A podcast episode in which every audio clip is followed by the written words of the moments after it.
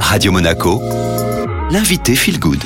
Radio Monaco, Feel Good et on retrouve Linda Posé. Bonjour Linda. Bonjour Julia. Aujourd'hui Linda, on va parler des pleurs. Ça n'a pas l'air très feel good quand je l'annonce comme ça, mais en tout cas on va essayer de comprendre avec vous Linda pourquoi aujourd'hui autant de personnes ont honte de pleurer. Eh bien parce que nous grandissons conditionnés par des croyances, par une éducation qui nous demande d'être forts, à devoir lutter, à ne rien montrer.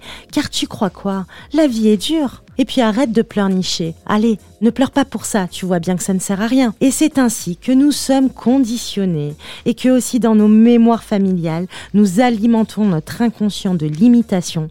Et pourtant, pleurer libère, nous rend humains et nous rend en effet accessibles. C'est un acte d'amour pour soi et de bienveillance, car on libère notre surcharge émotionnelle et tout ce qui n'est plus dedans est enfin dehors. Pour les personnes qui ont vraiment du mal à pleurer, qu'ils vivent comme une honte, une forme de vulnérabilité, quels conseils pour se libérer, Linda? Alors déjà, euh, on retourne au basique.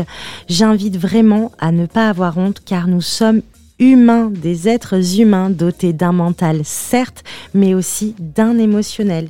Nous renforçons ainsi notre intelligence émotionnelle lorsque nous sommes à l'écoute de soi. Car si on pleure, c'est que nous avons quelque chose à comprendre en nous qui ne nous convient pas et qui vient trahir notre système de valeurs ou bien notre cadre, tout simplement. Et en prenant en considération nos pleurs, notre état émotionnel, nous pouvons prendre des décisions congruentes et alignées avec ce que nous sommes vraiment et ce que nous voulons vraiment se voir réaliser dans notre propre vie.